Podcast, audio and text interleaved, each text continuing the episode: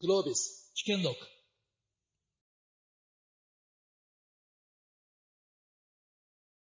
えっ、と、2、3年前はですね、えー、なんかカーボンニュートラル、CN と言っておったらですね、どうもあの、去年あたりから、えー、今度は C が G に変わってですね、GX ということでございまして、私はあ、んまりあの、カタカナとかですね、あの、英語はあんまり好きじゃありません。やっぱり日本語を使ってですね、しっかり国民に説明した方がいいなと、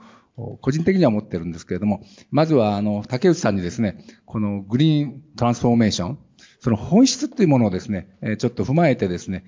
会社の皆様も含めて、オーバービューをですね、少しいただけないかと思います。はい、ありがとうございます。声届いておりますでしょうか？はい、ありがとうございます。あの、私もあの、この GX 実行会議、岸田首相が7月に立ち上げられた会議に参加をさせていただいていた中で心がけていたところはですね、まあ、これを日本の成長戦略にするんだといったような議論で、にしなければいけないということです。あの、カーボンニュートラルというのは、まあ、CO2 を減らすということが目的なわけですけれども、やはりそうではなくて、あの、国民を豊かにより幸福にしていく、これを成長戦略にしていくといったようなことが非常に重要であるということ。で、カーボンニュートラルは世界の共通目標ではあるんですけれども、まあ、各国ともこれを、まあ、目標として捉えていないというか、産業政策、安全保障政策と非常に同期をさせているところがあります。よく欧州の自動車産業が内燃機関の技術では日本メーカーにかなわないのでカーボンニュートラルを仕掛けてきたというふうに言われることがありますが、それだけではないけれども、それがないわけでは決してない。米国はどうかっていうと、まあ、バイデン政権が成立した、その、インフレ抑制法 IRA ですね。これまさに気候変動投資促進法なんですが、まあ、中にしれっとこう、中国製のバッテリーや重要鉱物の排除といったようなものも入れ込まれている。まあ、こういった投資を受けて、今アメリカの気候テックはものすごい投資を確保していますし、欧州の産業が生産拠点を米国に移転させようといったような動きもあって、欧州はかなり焦っている。まあ、これから中国やインドといった新興国と、まあ、欧米の緑の貿易戦争がまあ、始まる可能性がありますけれども、まあ、そこにはルール作りで勝っていこうというのが欧米の戦略。日本はそうした意識を持てているのかといったところが、まあ、一番重要であろうというふうに思って、あの、この GX というものを見ている。まあ、GX という言葉にですから変わったのは私はまあいいことかなというふうに捉えております。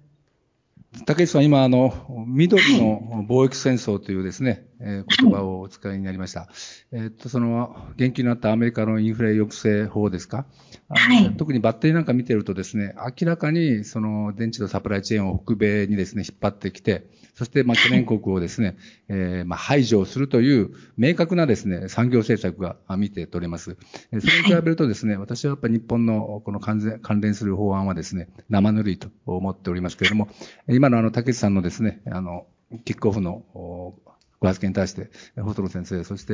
有泉さん、コメントいただけますか？はい。じゃあ私からでいいですか？まあ、今回の GX っていうのは割と、まあ、戦略的に言葉を使ったかなという感じはするんですよね。えー、で、まあ、竹内さん流に言うと、もうなんていうかな、その、各国が本当に世界のために純粋に国益を捨ててやるという考え方ではなくてね、日本は国家戦略としてこれをどう捉えるかというところから出てきたという意味ではアプローチは悪くなかったかなと。そもそも GX と言葉って、一昨年の年末ぐらいからでしょ。それまで聞いたことなかったと思うんですよね。で、それを会議を立ち上げて、初め何をするのかなと思って見てたんだけど、まあ、いろいろ経産省の官僚と話してると、二つ目的があると。えー、原発をやると。で、要するにグリーンっていうものと原発っていうのは、えー、まあ、方向性は同じだという人もいたけども、逆の方は結構多かったですよね。あの、グリーンを言う方は原発ノーっていう方が割と多かったんだけど、あえてそこに入れ込んだと。まあ、世界の潮流が変わりましたからね。やっぱりヨーロッパなんかも原発をもう一回見直すという動きになっていたので、そこを割とうまくスパンと入れ込んだっていうのが一つ、割とうまかったと。うまかったというか、戦略的だったなと思いますね。そして、あの、まあ、あまり細かくは説明しませんけれども、原発の稼働期間の延長とリプレイスについて法案を入れたと。で、もう一つは、えー、やっぱりあの GX 法というのが、まあ、今回入ってですね、相当幅広い法案になってますよね。で、まあ、そこに、えー、将来的なカーボンプライシングも含めて入れ込んだと。まあ、かなり大きな二つを入れ込んで、えー、本当はあの、このカーボンプライシングの話というのは国民負担を伴うので、簡単には通らないんだけど、なぜかスッと通っちゃったと。まあ、軍事の方に 目がいったというのもあるし、あとは子供の方に目がいったのかもしれないけど、5年後、10年後には、えー、まあ、かなりの負担が来るので、それまでにみんな効率化しておいてね。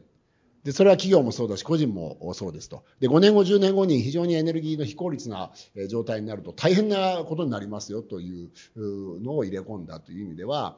まあ、原発を推進するという面と、まあ、上手に国民負担と言わずに、なんですか、名前が、えー、なんか、なんとか課金とかですね、負担金とかいうですね、ちょっと謎の名前を入れて。課金ですね。うん。あの、スッと通ったという意味では、まあ割と戦略的にあったかな。で、あとは竹内さんおっしゃる通り、これを本当の国益にどう合致させるかっていう制度設計はこれからなので、えー、そこはしっかり形作っていく必要があるかなという感じがします。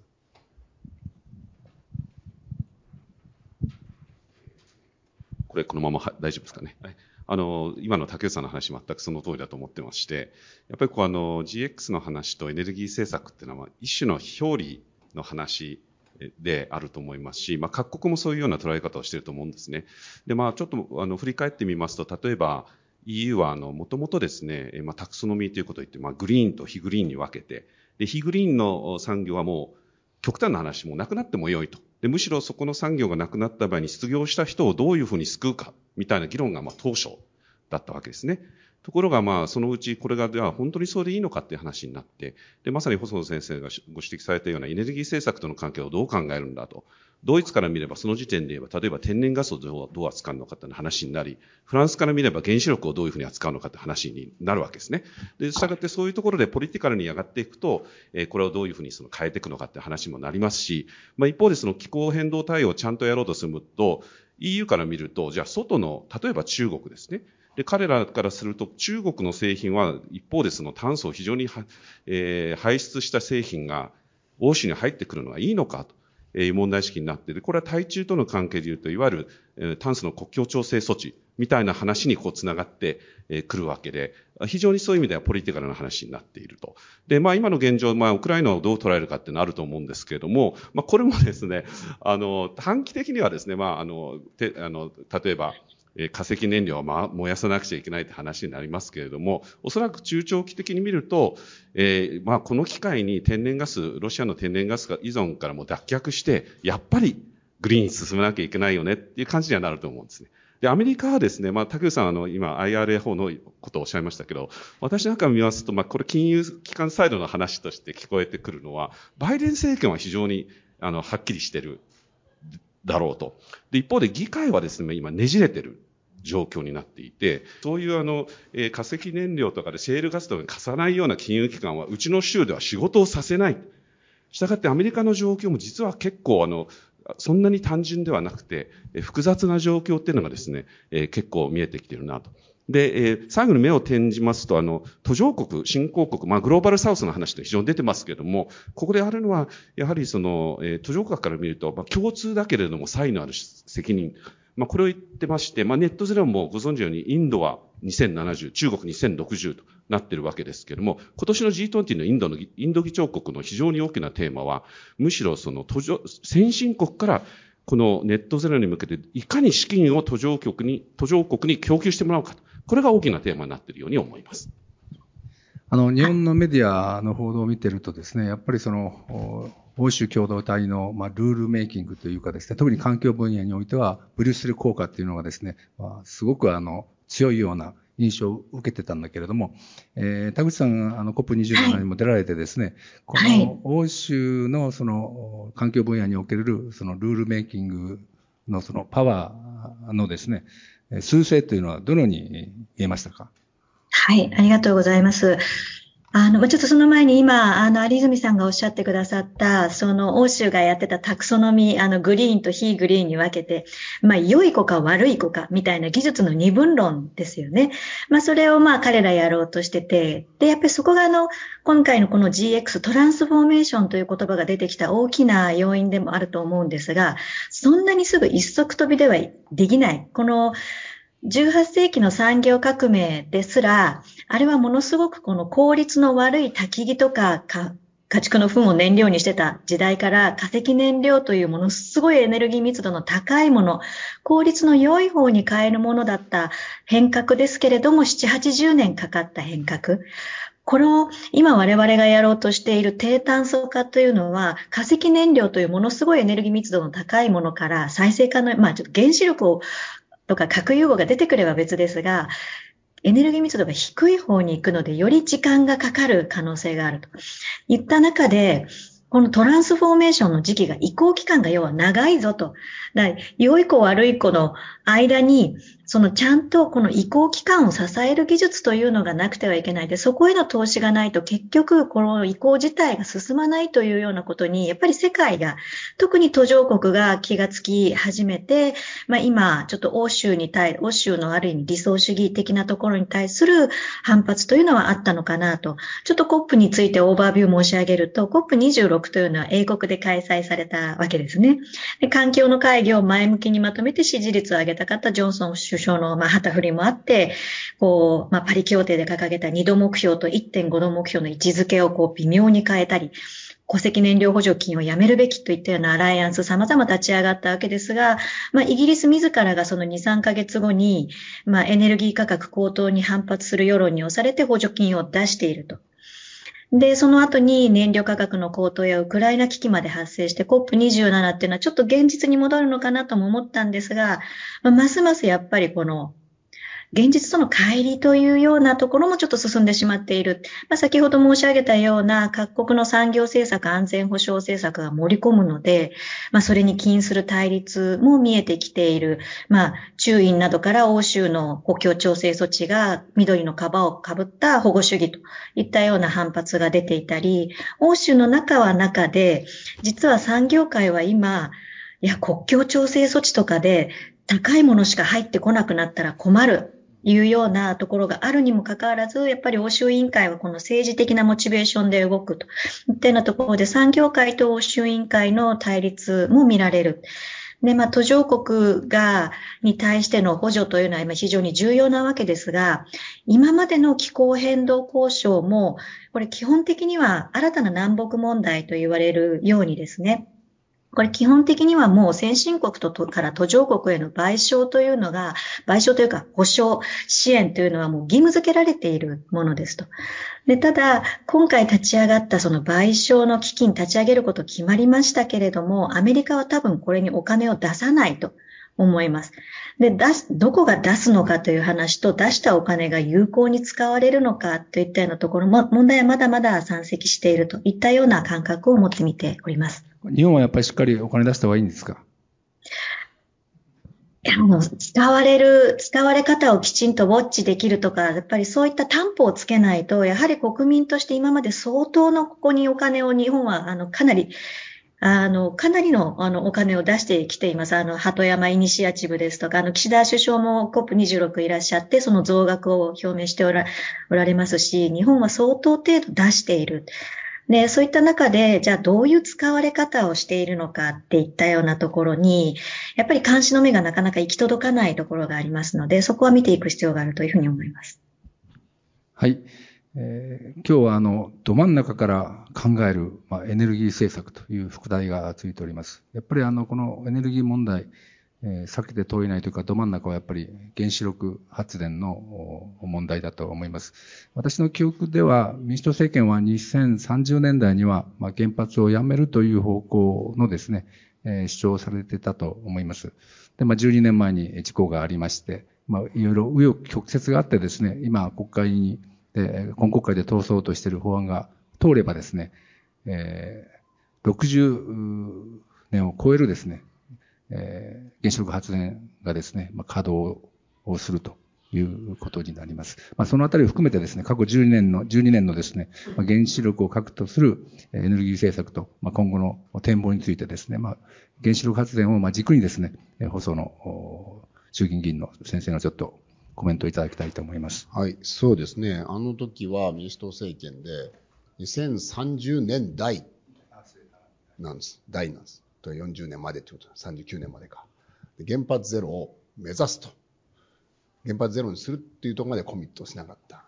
で、まあ、政権末期で最後は閣議決定するかどうか、かなりいろんなせめぎ合いがあったんですけど、結局閣議決定に至らなかったんですね。で私当時政権の中にいたんで相当悩んだんですけど、政,、えーとね、政権を出てたら政調会長になってたのかな。あの、まあ、せあの党の側で、まあ、政策にコミットしたんで相当悩んだんですけど、やっぱりいろんな可能性は残した方がいいだろうというふうに思って、まあ、ああいうことになったという経緯があるんですよね。そこから、えー、まあ、当時2012年だから、えー、13年が経過をして、まあ、環境が大きく変わったということですね。で、まあ、ちょうど思い起こすのは1年前なんですけど、3月22日に東京電力管内、本当電力供給危なくて、皆さん覚えてます？あの、相当もう大変だったんです。21日にかなりアラームが鳴ったので、東電からも N 庁からも言われたんで、えー、まあいろいろ私もちょっと、私動ける範囲で動いたんですけど、一番ありがたいと思ったのは、あの、ヤフーの川辺社長に電話して、ヤフーでバナナ出してくれて、すぐ出してくれて、G1 の友情ありがたいなと思ったんですけど、もうそれぐらいやばかったんですね。で、十何年前と今と比較をしたときに、環境がさらに悪くなっていると。まあ、つまり、えー、まあ、えー、あれですよね。原発がなかなか動かないっていうのは環境は、まあ、十何年前と今と一緒ですよね。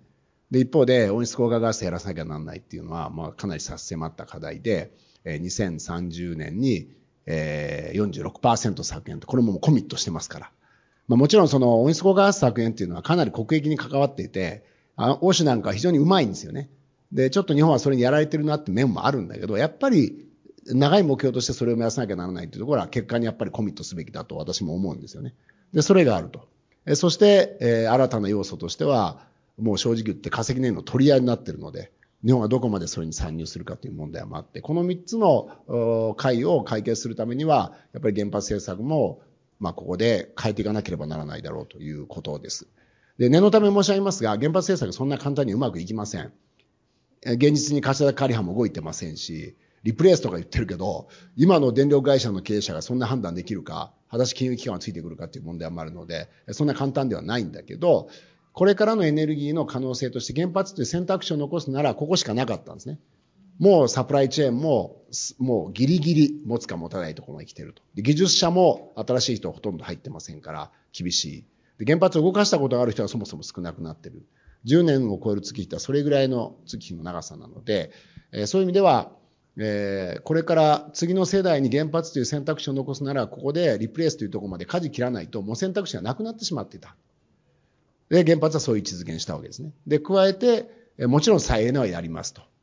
まあ、いろいろチャレンジをしてきましたから、それをさらに加速をさせるということもやる。で、なかなか原発を再エネだけで全て賄えるかという問題があるので、これ水野さんなんかいらっしゃるんで、ちょっと批判的に多分ご覧になると思うんだけど、えー、おそらく今年の年の後半か来年のには、化石プラス CCUS も法案出すと。まあ、つまり、あの、温室効果ガスを取ってくるって技術ね。これどこまでいけるかですけど、法案出します。でかなり気合入ってるね。まあつまり何が言いたいかというと、とにかく選択肢を全部残すと。全部残してトータルでカーボンニュートラルというものを、まあそれちょっと先ですけど、目指していくっていう判断を今回したんだというふうに思います。まあ去年やった中で言うと岸田政権の最大の判断の一つなのでね、まあ国民がどう判断するかですけど、私は基本的には、えー、選択肢を残すということ自体は、これはもう安全保障そのものなので、えー、まあ評価をしているというのが、まあ正直な気持ちですね。今あの、あの、細野先生のコメントの中にあったですね、この、柏崎えー、仮は発電所。まあ、いろいろあの、不祥事がいっぱい起きるんですね。竹内さん、元東電だと思いますけど、はい、なんであんなにたくさん不祥事が起きるの？あの発電所。はいそうですね。あの、まあ、まずちょっとその前に、あの、細野先生の、あの、ご発言に対してのちょっとコメント申し上げたいなと思います。あの、状況が悪くなっているという一方で、確かにあの、再生可能エネルギーとかは導入進んでるんですね。あの、この会場におられる皆さんはご存知かもしれませんけれども、日本って太陽光発電導入量世界で第3位です。あの、中国、アメリカという日本の国土面積25倍、砂漠がいっぱいあるようなところに次いで日本第3位に入ってるわけですね。この国土面積が、えー、まあそんなに大きくなく国土の7割が山というところで、これだけの量が入ったというのは逆に言うと、どれだけそこに、まあある意味、あの、投資が向くような、ある意味過保護な政策をしたかということでもあります。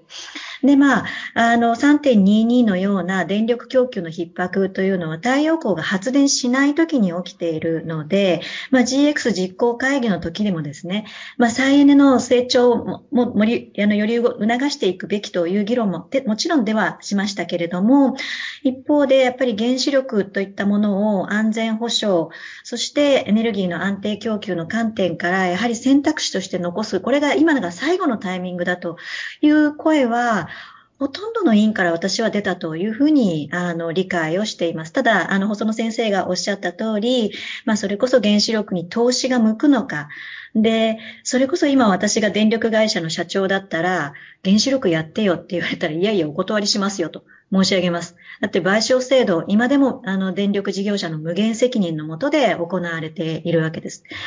あの、本来、原子力というのはやはり国の覚悟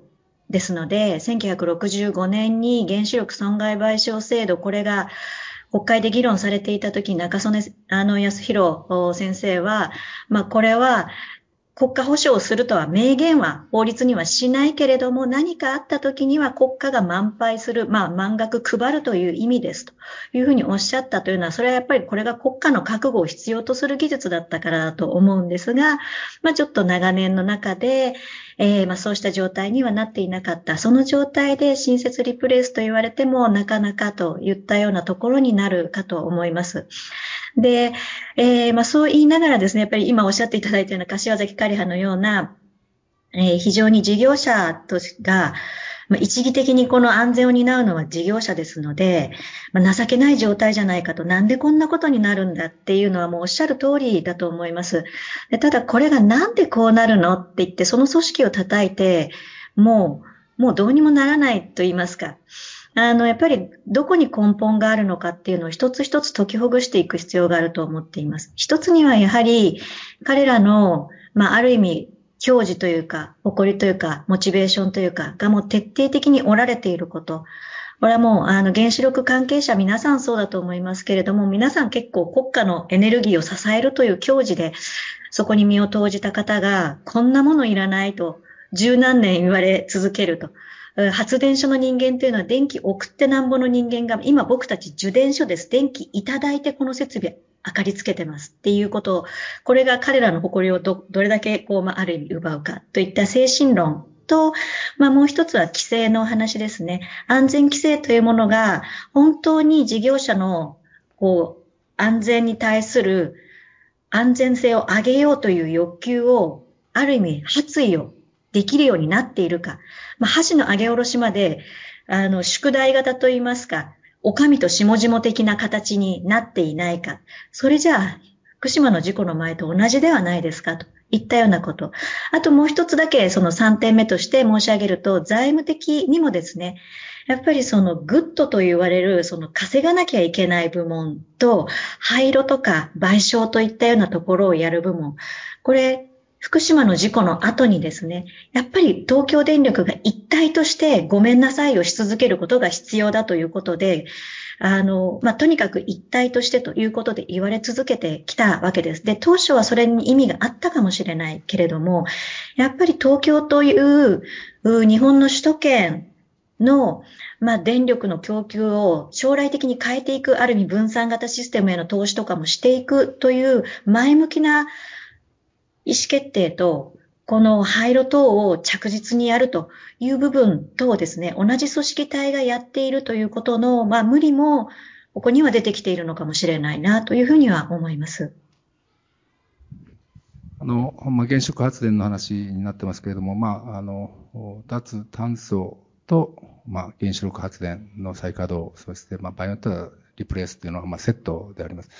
ただ、有泉さん、その、脱炭素のところでね、まあ、カーボンプライシングっていうのが、はい、まあ、大きな議論になってますけれども、ええ、今後どういうふうにですね、はい、カーボンプライシングやればいいとお考えですか、はい、ありがとうございます。今のお話っていうのは、やっぱりあの、まあ、細野先生も竹内さんもおっしゃったように、まあ、一つはエネルギー政策どう考えるかっていうのがあって、そこでは省エネ、再エネ、それから原子力どうするかという、まあ、そこのところをどういうふうにやっていくかと。で、その裏側として考えられているのは、まあ、まず一つはそれをどうファイナンスするかっていう問題があって、これはあの、GX の経済移行債みたいなことを、まあ、えー、やっていこうと。まあ、20兆規模でやろうという話があって、で、これはあの、えー、まあ、最初は国債と同じような感じで出るんだろうかなと想像はしてますけれども、えー、そういった形でファイナンスをしていこうと。それからもう一つ重要なパーツはまさに今、あの、三宅先生おっしゃったように、そのカーボンプライシングをどうするのかと。で、あの、私も別に経産省の人間じゃないので、あの、経産省のことを別にそのなんか擁護するつもりでもないんですけど、一応それがどういうものかっていうふうに今考えられているかという、こう成長志向型のそのカーボンプライシングっていう話があって、確か水野さんがあの、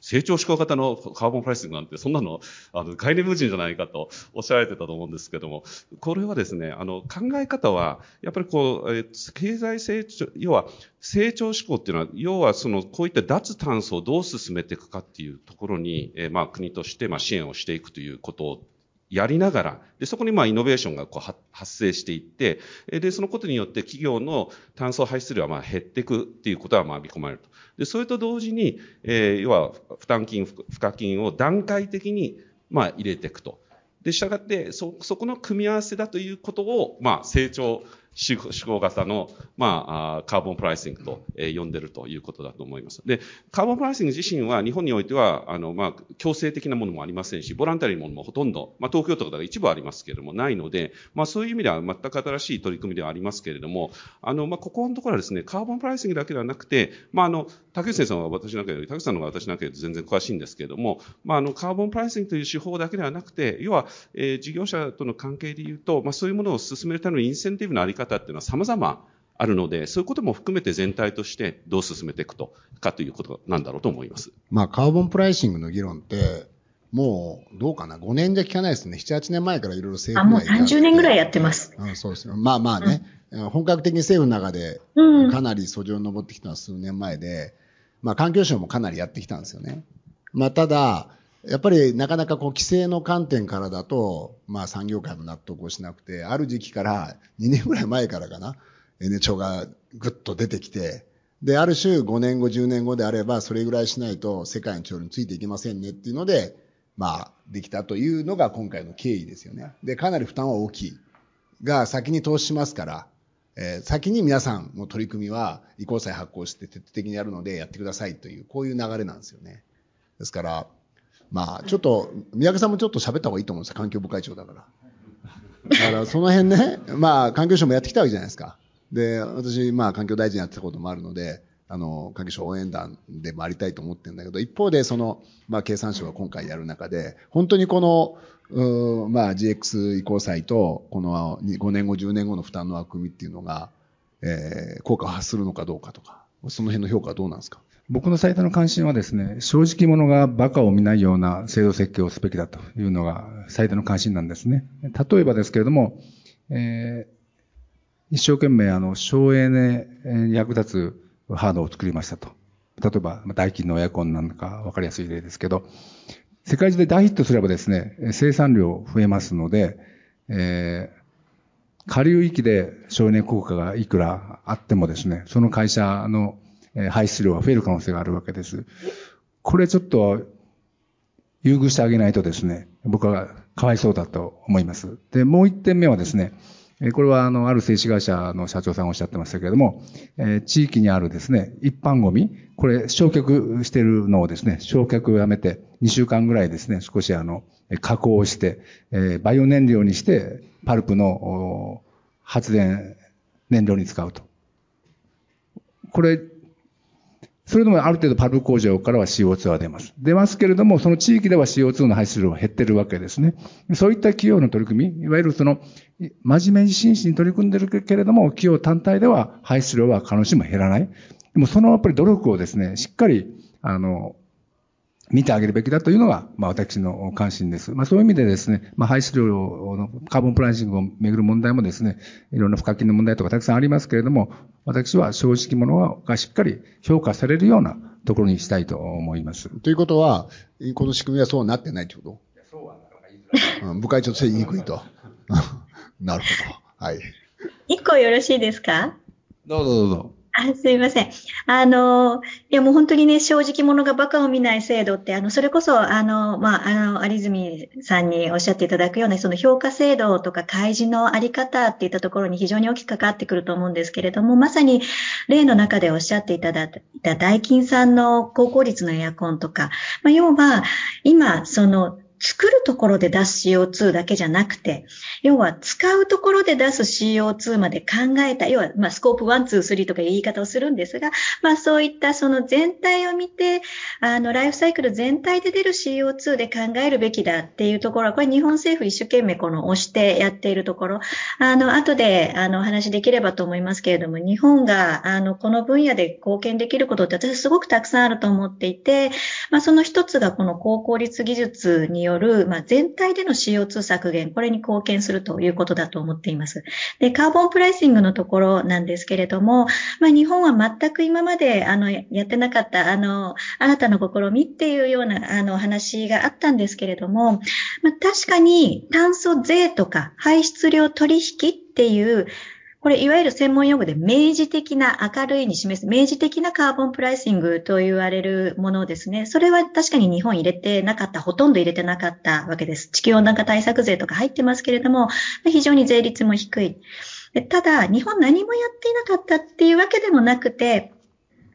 日本はあのオイルショックの時にいろいろ省エネを促すためにですね、燃料とかにいろんな税金をかけている。自動車関連の燃料所税だけで4兆円近く、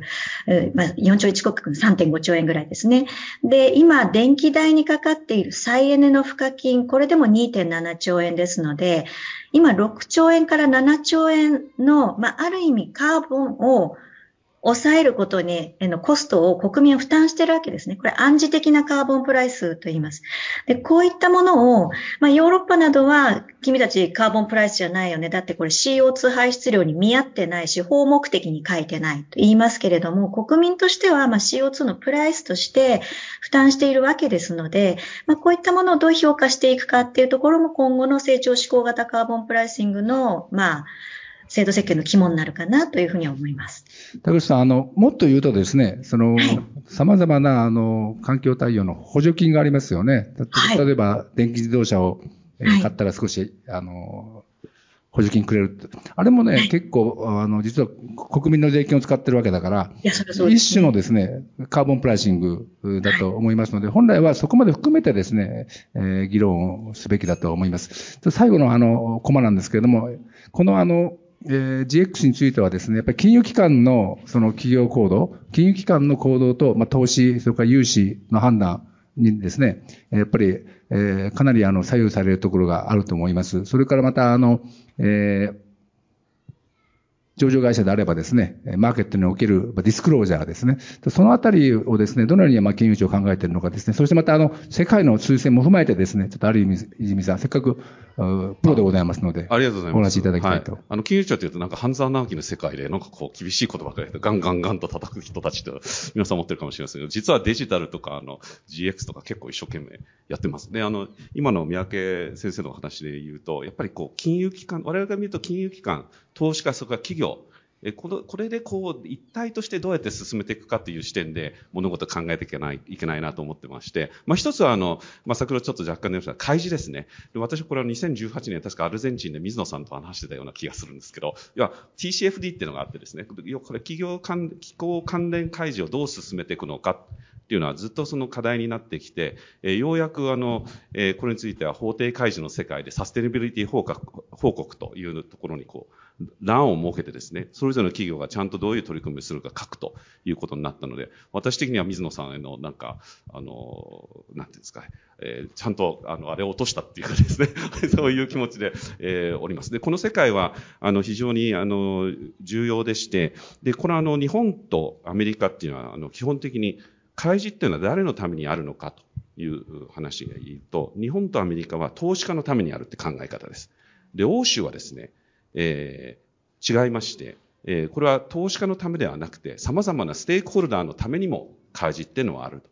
で、この考え方の差っていうのは実は結構大きくて、日米ですと、そうすると投資家にとって有用な情報っていうのは、気候変動のリスクがどうその企業に影響を与えるのかっていうことが重要に、財務的な意味でですね、あるのかと。で、これをいわゆるシングルマテリアリティという言い方をしています。で、欧州の考え方っていうのはそ、それだけではなくて、いや、企業が環境にどういうふうに影響を与えるかっていうことも重要じゃないか。で、これはダブルマテリアリティの考え方。これは根深い、実は、あの、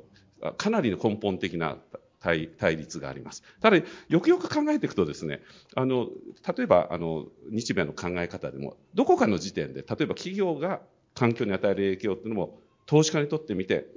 マテリアルであると、重要だという考え方にもなり得るじゃないかという、まあ、間みたいな考え方ですね。そういうのは考え、変わっていくよねっていうのはダダイナミックマイタリアリティって言うんですけど、そういうような考え方もあって、ここは、あの、考え方は今でも分かれています。いわゆるその、これからのその、はい、まあ、グローバルサウスというかですね、はい、まあ、欧米と日本以外のマーケットはですね、ええ、現状どうなってて、それからどっちの方向にした方がいいんですか？これはですね、あの、なかなか難しいことはあると思います。一つは、その、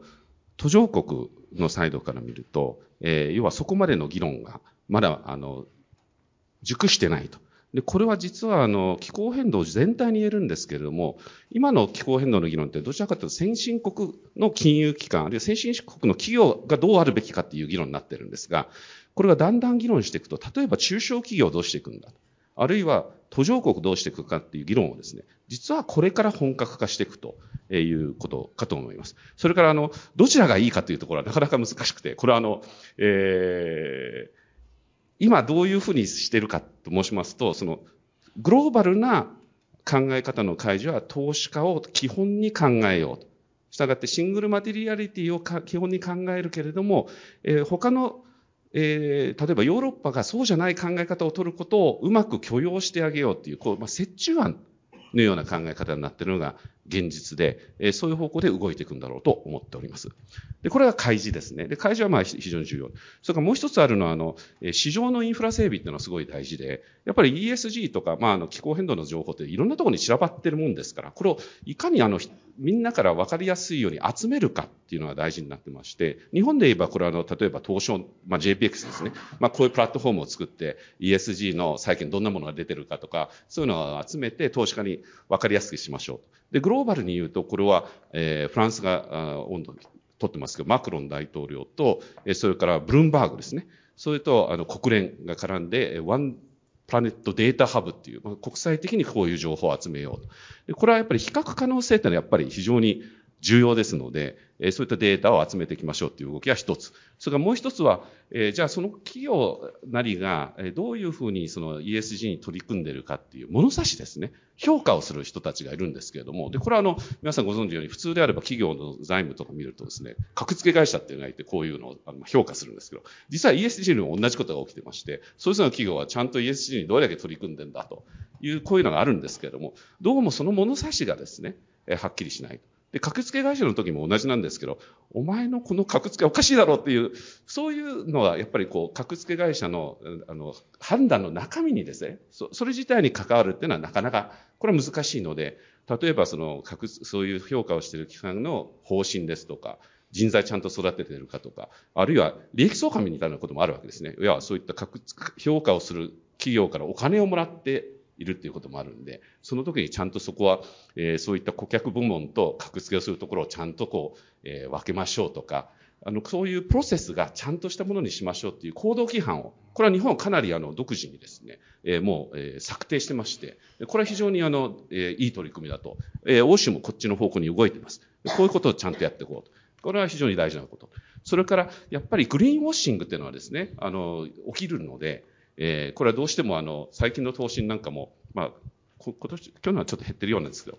なんとか ESG 投資とかですね、こう名前をいっぱい使ってるんですけど、よくよく見てみると、ほん、え、これ、本当？みたいなのが、まあ、あるわけですので、えー、そういう時にそういう誤認をしないようにさせるとか、こういう監督指針みたいなものを我々作って、要は、えー、投資会社がそういう、なんていうんですかね、便乗投資みたいなものをですね、まあ、作らないような、取り組みっていうのは合わせてしています。それから三つ目ちょっと申し上げたいのは、えー、先ほど申し上げた金融機関との関係になるんですけれども、あの、日本の金融庁の特徴はですね、え、要は金融システムの安定だけではなくて、円滑に資金を供給するっていうのは、金融庁の設置法の目的になってるんですね。で、従って我々は常にリスクだけを見るわけではなくて、ちゃんとそういった金融機関がえ、日本の経済の成長の基盤になるような資金を供給する、供給することを見るというのも実は金融庁のあの重要な任務になってまして、で、従ってまあ、我々他の当局と比べて若干話が噛み合わない時なんですね。なんで噛み合わないのかなと思ったら、彼らはリスクしか見てない。で僕らは、あの、オポチュニティも見なきゃいけないっていうところで差があるんですけど、まあ、要は何を申し上げたいかというと、金融機関と我々は企業の対話を促すべきだと。要は、えっ、と、このグリーン GX にどう取り組むかっていうのは、やっぱりこう、リスクもあるけれども、まあ、機会もあるわけですね。オポチュニティ、これビジネスチャンスでもあるので、その両面について、あの、金融機関が、えー、企業側と対話をして、なるべくそういった移行を支援して、していこうと。まあ、基本的にはそういうような発想に、えー、立ってまして、そのための、まあ、あの、対話のあり方とか、えー、いうことを金融機関サイドにはこういうふうにしたらいいんじゃないのって話もしつつ、今さらにあの、実はこれアップグレードされつつありまして、むしろその企業との間で対話するときに、どういうところがポイントになるかっていうのをお互い共有しようと。こういうところをちゃんと話していこうということも、まあ、合わせて、まあ、やっていると。えいうことで、すいません。若干、あの、宣伝が過ぎてるんですけど、そんなようなところです。はい。えー、3分後にあの、全体討議を始めたいと思いますけれども、その前にコメンテーターが今日あの、3人いらっしゃってますので、まず水野さん、そして柴山先生、本田さんからちょっとコメントをいただいてから全体討議をしたいと。はい、そうです。はい。はい。先ほど任命をいたしましたので。そうでしょ。じゃあ、コメンテーターで。えっ、と、まあ、あの、やっぱりね、これど真ん中から考えるって言っているので、まあ、ど真ん中ってやっぱり日本のエネルギーミックスなんですよね。で、これが解決しない限り、まあ、はっきり言いますけど、もうヨーロッパに物はまともな価格で売れなくなりますで、補助金とかもさっき車の話もされましたけど、まあ、正直テスラは補助金なんかなくても売れます。で、そのぐらいもコストが下がってきてるんで、でも新規で入ってくる日本のメーカー補助金ないと多分全く競争にならないし、まあ、そういう、その、あの、グリーンに関わる日本のコアなエネルギー政策とコアな産業についての日本のトランジションプランが全然出てきてないなというふうに思っているんですね。で、GX でも私が一番無理があるというのは、やっぱりあの、相変わらず石炭を海外に売ります。で、今後はそれにカーボンキャプチャーもつけますって言ってね、町長臨界でも高すぎて売れなかったのに、それにカーボンキャプチャー売れて、エコノミックにメイクセンスするわけないなとかね、その辺の経済性の感覚をもう少し全てのど真ん中で議論しないと、まあ、いつまでたっても、もうガラポコスのまま、このまま行っちゃうのかなというふうに私は思っていますので、えー、そのあたりのあのエネルギーミックスの話とか、海外への日本のエネルギーの輸出政策について、いつ議論するのつもりがあるんですかというのを聞きたいなというふうに思っています。続いてなんとか最後に質問にしました。はい。続いてコメンテーター、柴山先生お願いします。ありがとうございます。自民党の再エネ議連会長をしております、柴山でございます。で今の水野さんのおっしゃったこととも関係するんですけれども、要はあの選択肢を広げるということは、これはあの、まあ、一見聞こえがいいんですけれども、じゃあ、どうやってメイクセンスする、その、日本が進むべき道を、あの、きちんと投資家も含め、いや、あの、ステークホルダーに含めて示していくかということが、これが極めて大事でありまして、それはヨーロッパは、あの、自分たちに都合のいいルール作ってるって言いますけれども、それでもやっぱり途上国や中小企業も含めて脱炭素をやらなければもう地球が死んじゃうんで、そこはもう苦しくても何でもやらざるを得ないというふうに思ってます。で、えー、もちろん、あの、対外的な、あの、いろいろな支援策等について議論することも必要ですけど、日本は日本で、まず、しっかりと、あの、2030年、再エネ36から38を確実に達成しなくちゃいけないし、で、そのための、あの、再エネのですね、やはりあの、拡大の議論に、やっぱりあの、原発政策が事実上影響してしまっているということは、これは紛れもない事実だと思ってるんです。で、今回 GX 法案私は賛成していますけれども、でもやっぱり例えば、電力システム改革が非常に不徹底で、一般送配電事業者が新新電力のですね、顧客データを盗み見たりしているってことが未だ行われているし、さっきお話があった柏崎刈谷原発についても、一向にあのガバナンス改革していないんですよ。まあそういうようなことを含めると、やっぱりあの、え改革というものが不徹底だし、国会事故調で指摘された問題っていうのをきちんと、まず決着をさせていかなければいけないというふうに思っています。で、その上で、え特に竹内さんにもお聞きしたいんですけれども、これから、あの、フィット後、まあ、さっき過剰、過剰に優遇されていたっていう話ありましたけれども、フィットを卒業した後の、例えば、フィップ制度などにおいてですね、じゃあどのようにこの再エネ目標をきちんと徹底していくかということ。それから、走りながら最終処分の問題とかも考えますけれども、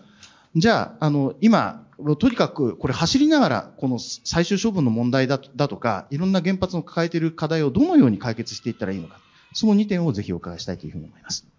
本田コメンテーターのお話を伺ってから、あの、一旦、あの、回答をいただきます。どうも今日はあの非常に包括的な議論ありがとうございました。あのちょっと日本の現状をこんな短期間できっちり教えていただける場はめったにないと思うので、このビデオは大変有益だと思いました。あの二つコメントです。一つはカーボンプライシング。これは本当に大きいと思います。なので、ただあの、私があの、アメリカからウェブサイトで見ている限りにおいて、一体どういうふうに入るのかというのがよく全くわからないので、どういうような日程でどういう詰め方が今後されるのかとかあのご存知の範囲でお教えいただけるとありがたいと思っています。でこれがなんか、まあ、あの私は経済学者ではないですけれどもどのエコノミストに聞いてもこれが最大の解決方法であると皆さんおっしゃるのであの大変楽しみにしています。二つ目は二つ目はあの開示の問題で有泉さんどうもありがとうございました。私もあの、私はシングルマテリアリティから入るべきだと強く思っておりまして、これはもちろんその、まあ、金融機関というだけではなく、ここにいらっしゃる企業経営者の方々全員開示しないといけない。で、これ結構大変なんですよ。特に、そのスコープ1と加えて3、お客さんとこでどれだけいるんだったっけとか、お客さんとこでどれだけ出るんだったっけこれすごく大事だと思ってるんですけれども、やっぱりできるところからやっていくしかないので、社会に対するインパクト、あの、世界銀行でたくさんやりましたけれど、エコノミスト何百人も雇ってればできるんですが、そうじゃない会社がほとんど、日本の大企業でも。ですので、この攻防戦を ISSB も含めて、ぜひよろしくお願いします。以上です。竹内さんから、あの、今までの3、3氏の方のですね、まあ、質問コメントに対しまして、あの、フィットのですね、今後どうするんだという話もございました。あと、あの、金融商品取引取引法で言えば、あの、インサイダー取引のようなですね、重要事実を勝手に盗み見てるようなですね、まあ、電力自由化の、まあ、失敗だったのかもしれません。それも含めて、竹内さん、ちょっとコメントいただけますか？はい、ありがとうございます。じゃあ、あのー、それは、主に柴山先生にいただいた、あの、コメントだということで、あの、お返しさせていただきます。あの、まず、まあ、フィットフィップという以前にですね、再エネを産業としてももう少しきちんと立て直す必要があるなというふうに思っています。あの、やっぱり再エネの中で中心になるのは、あの、どうしても太陽光と風力ということになってきます。で、えー、まあ、地熱等もね、日本ポテンシャルあると言われるんですけれども、そのポテンシャルすべて開拓したとしても、まあ、火力発電0.5基分とか1基分にしかならないということで、まあ、物量としては太陽光と、まあ、風力というところに期待がされている。で、まあ、やっぱり、あの、足が速い再エネとしては太陽光ということですので、2030ということになりますと、ほぼ太陽光ということになってくるというふうに思います。2030に、まあ、洋上風力がいくつか稼働し始めるかっていうような時間軸ですので、まあ、じゃあ太陽光がどれだけ入るか、入れるかといったところが肝になってくるわけですが、まあ、太陽光発電、先ほども申し上げた通り、相当今までのところ順調に入ってきたわけですが、まあ、国内の適地と言われるところはかなり、まあ、あの、開発をされてしまった。で、これから、ぱり屋根上ですとか、そういったところを丁寧にやっていく。で、しかもコスト安くやっていくといったようなところ。今まではもう本当に、なんて言うんでしょう。まあ、屋根工さんとか、あの、そういったところが、あの、やるっていうようなところだったんですけれども、これを産業にしていくといったところが、フィットフィップというような、ある意味投資環境の整備だけでは、ちょっとどうしようもなかったところ、こういったところにきちんと手を入れていく必要があるのではないかな、というふうに思います。で、まあ、フィットが切れた後ですね、フィットにで投資をした人が再投資をする動きというのは私はかなり限定的になると思います。彼らは投機家として入っていますので、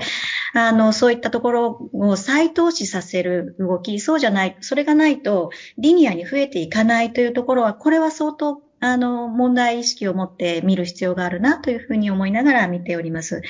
で、まあ、もう一つその原子力にについて、あの、ご指摘ありました。で、原子力については、あの、最終処分のこと等も、あちょっとご言及ありましたけれども、あの、やはりこの技術的にできないっていう課題と、政治的にできないという課題と分けて議論する必要がある。最終処分の問題等は、確かに、あの、技術としてはですね、地層処分をするということで、まあ、国際的なコンセンサスが取れている。何が解決していないかというと、一箇所しか国内に必要のない最終処分場を引き受けるのがオラが町ですか？いう政治的な課題なわけですね。で、その政治的な課題に政治が本気で取り組まなかったら、これが進むことはあり得ない。いうふうに思います。で、まあそうしたところも含めて GX 基本方針でも書いていただいているといったところは私は大きな問題だ、あの、大きな進歩だなというふうには思います。で、あの、発送電分離、その改革等の不十分さ、これはその原子力の改革と自由化というシステムの改革と両方、あの、あったかと思いますが、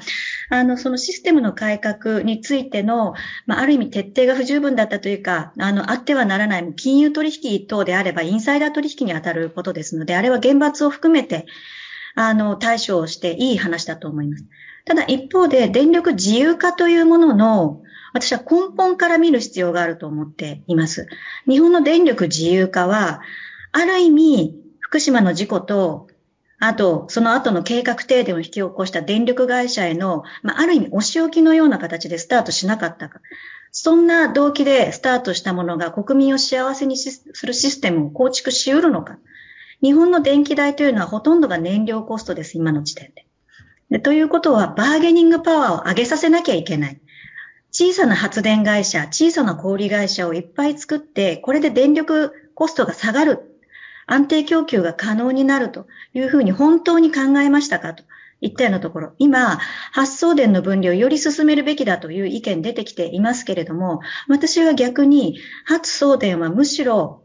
きちんと財務体質を上げさせるべきだと。バーゲニングパワーというようなところを上げさせるべきで、徹底して小売のサービス競争にしていくべきではなかったのか。まあ、そういったところを考える必要があると思っています。で原子力の改革につきましては、先ほどちょっとちょっと時間が押してきましたので、はい、ちょっと、えっと、フロアの皆様、あの、お二人かさんに短くご質問とあれば、いかがですか？どうぞ。もう一方か、いらっしゃる。どうぞ。はい、あの、今日はありがとうございます。あの、アストラゼネカの日本の責任者やっております、堀井と申します。あの、我々も個社として、あの、一生懸命、まず、再エネは、あの、東京、大阪の事業所100%、それから、えっと、前原にある工場、滋賀県の前原の工場、あの、すべて昨年末までに、あの、達成しました。えー、1800台営業車がありますけれども、850台までは EV に、えー、変えました。ちょっとテスラは買えないんですけども、えー、やりました。で、あのさっきお話あったんですけども、まあ我々、まあ、スコープ3を考えた場合に、一つの会社ではなかなかできないことたくさんあるんですけども、そういうところがこう組んで一緒にやっていくような何か政策だったりお考えがあれば、ぜひお聞かせいただければと思います。えー、第一生命の稲垣と言います。あの、金融機関として、我々もスコープ3を開示しなくてはいけない。ちょっと、本田さんの先ほどのご質問に重ねてなんですけれども、あの、我々、こう、ファイナンスドエミッションって言って、こう、投融資先の企業が排出している CO2 も含めて、スコープ3で開示を求められるということで、その基準の統一だとか、あとそれは日本はま中小企業が多いですから、その、バリューチェーンを含めて、ちゃんとした開示の体制が整うのかっていうのは、本当に大きい、あの、課題だと思っています。で、あの、それが、まあ、座礁資産化しないかどうかっていう説明責任も、我々、まあ、あの受託責任としてあの説明力も増していかなくてはいけないので非常に大きな課題だと思いますのでぜひコメントいただければと。じゃあ、あの、5人の方のからのコメントと質問合わせて、